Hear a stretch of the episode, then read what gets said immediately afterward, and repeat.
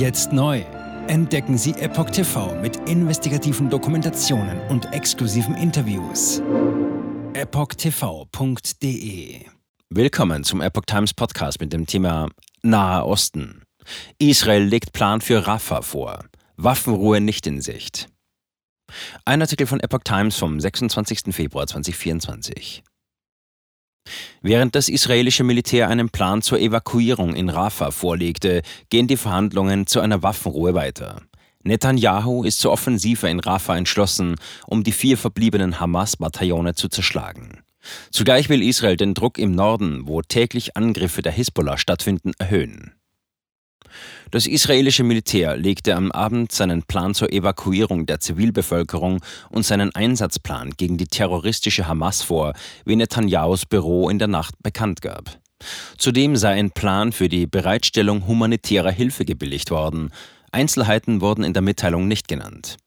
Israels Ministerpräsident Benjamin Netanyahu sieht den Sieg in Reichweite. Zitat, nicht in Monaten, sondern in Wochen, sobald wir mit der Operation beginnen, sagte Netanyahu in einer TV-Sendung des US-Fernsehsenders CBS. Netanyahu, Waffenruhe würde Rafah-Offensive nur verzögern. International wird die geplante Offensive auf die Stadt Rafah an der Grenze zu Ägypten heftig kritisiert. Auch Verbündete wie die USA rufen Israel zur Zurückhaltung auf, weil in der südlichsten Stadt des abgeriegelten Küstengebiets inzwischen 1,5 Millionen Palästinenser, mehr als die Hälfte der Bevölkerung Gazas, auf engstem Raum Schutz vor den Kämpfen in den anderen Teilen des Küstenstreifens suchen. Netanyahu ist zur Offensive in Rafah entschlossen, um die vier verbliebenen Hamas-Bataillone zu zerschlagen. Sollte es zunächst zu einer Feuerpause kommen, Zitat, wird es sich etwas verzögern, sagte er in der CBS-Fernsehsendung. Und weiter, aber es wird geschehen. Wenn wir keine Einigung haben, werden wir es trotzdem tun. Es muss getan werden, denn der totale Sieg ist unser Ziel und der totale Sieg ist in Reichweite. Zitat Ende. Israel will auch Kampf gegen die Hisbollah verstärken. Zugleich will Israel den militärischen Druck auch auf die vom Iran unterstützte Hisbollah-Miliz im Libanon in Reaktion auf deren tägliche Angriffe an Israels Nordgrenze weiter erhöhen. Zitat: Wir planen die Feuerkraft gegen die Hisbollah zu erhöhen, die nicht in der Lage ist, Ersatz für die Kommandeure zu finden, die wir eliminieren, sagte Verteidigungsminister Joachim Galant beim Nordkommando, wie das Militär mitteilte. Davon werde man sich auch dann nicht abbringen lassen, wenn es im Krieg im südlich gelegenen Gaza zu einer Feuerpause kommen sollte.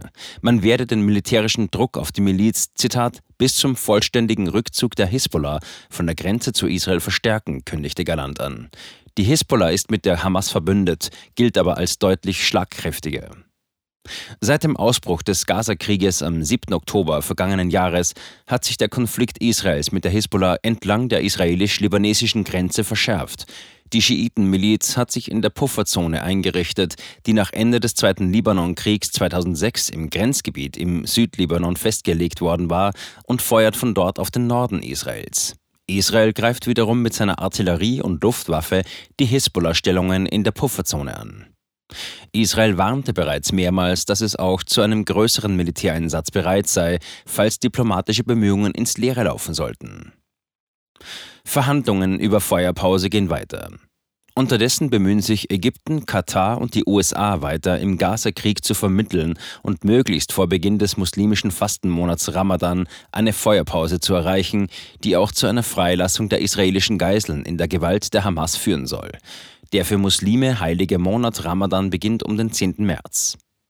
Ranghohe Delegationen der Vermittler hatten zuletzt in Paris unter Beteiligung Israels laut Medienberichten bedeutende Fortschritte erzielt. Die indirekten Verhandlungen sollten am Sonntag in der katarischen Hauptstadt Doha auf Beamtenebene weitergeführt werden. Israelischen Regierungsbeamten zufolge könnten im Falle einer Vereinbarung in einer ersten Phase 35 bis 40 Geiseln freigelassen werden, meldete der israelische Rundfunksender Khan. Das wären vor allem Frauen, Kinder, ältere Männer und Männer mit schweren Krankheiten oder Verletzungen. Israel würde im Gegenzug dafür 300 Palästinenser aus israelischen Gefängnissen freilassen, hieß es. Die Waffenruhe würde demnach etwa sechs Wochen dauern. Netanyahu soll unterdessen Medienberichten zufolge neue Forderungen erhoben haben. Demnächst müssten alle ranghohen palästinensischen Häftlinge als Bedingung für ihre Freilassung im Tausch gegen Geiseln der Hamas nach Katar geschafft werden, berichtete die Times of Israel unter Berufung auf Informationen des Senders Channel 12. Zudem verlange er eine Liste mit den Namen jener der 130 Geiseln in der Gewalt der Hamas, die noch am Leben sind, meldete die israelische Nachrichtenseite Ynet. Israel geht davon aus, dass noch 100 von ihnen leben. Einige Beamte würden Netanyahu beschuldigen, er versuche, das im Entstehen begriffene Abkommen mit der Hamas zu torpedieren, um die rechtsextremen Mitglieder in der Regierung zu beschwichtigen, schrieb die Times of Israel. Armeesprecher wollen Gaza-Bevölkerung nicht vertreiben. Auslöser des Gaza-Krieges war das beispiellose Massaker, das Terroristen der Hamas und anderer extremistischer Gruppen am 7. Oktober in Israel nahe der Grenze zu Gaza verübt hatten. Israel reagierte mit massiven Luftangriffen und einer Bodenoffensive. Die hohe Zahl ziviler Opfer wird international deutlich kritisiert. Für Entsetzen sorgen auch die massiven Zerstörungen durch die israelischen Bombardements. Zitat, unsere Aufgabe ist es, die Hamas zu zerschlagen und unsere Geiseln nach Hause zu bringen, nicht den Gazastreifen zu zerstören oder seine Bevölkerung zu vertreiben, schrieb der israelische Armeesprecher Daniel Hagari in einem Gastbeitrag für die US-Zeitung Wall Street Journal. Hagari weiter, wir führen diesen Krieg schweren Herzens und sind uns des tragischen Verlusts von Zivilisten auf beiden Seiten bewusst. Zitat Ende. Nach Angaben der von der Hamas kontrollierten Gesundheitsbehörde vom Sonntag ist die Zahl der im Gazastreifen getöteten Palästinenser auf inzwischen 29.692 gestiegen. Die Angaben lassen sich nicht unabhängig überprüfen. Die Spaltung der Gesellschaft schreitet voran. Doch wie kann man sie überwinden? Darüber spricht Alexander Zwischowski, Gastgeber der Epoch TV-Sendung Respektiven, am 26. Februar live mit dem Philosophen Dr. Michael Andrick, den Politikwissenschaftlern Prof. Dr. Ulrike Gero und Prof. Dr. Werner Patzelt sowie der Drehbuchautorin Giovanna Winterfeld. Welche Wege gibt es für ein konstruktives Miteinander, um die Spaltung zu überwinden oder Brücken zu bauen? Wenn die Regierung dazu aufruft, gegen die Opposition und faktisch für die Regierung zu demonstrieren, dann darf man da nicht hingehen. Es sei denn, man will in einem Staat mit faktischer Einheitspartei und gesellschaftlicher Einheitsfront aufwachen, meint Philosoph Andrik. Auch Talkgast Professor Ulrike Gero äußerte ihre Bedenken zur aktuellen Entwicklung. Brandmauern sind keine Lösung. Mit der Ausgrenzung beginnt die Erosion der Demokratie, so die Politikwissenschaftlerin.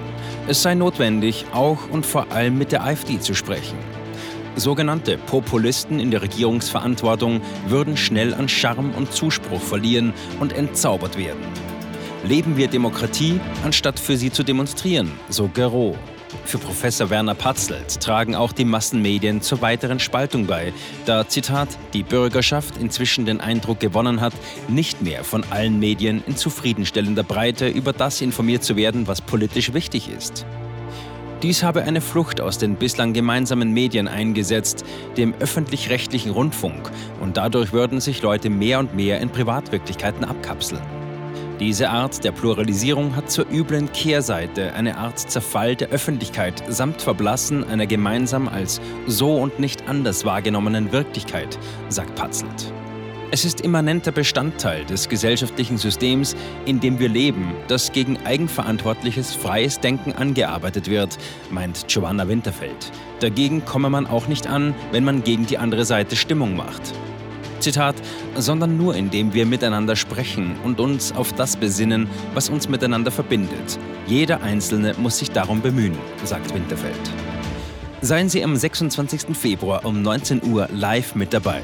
Abonnenten haben exklusiv die Möglichkeit, Fragen zu stellen.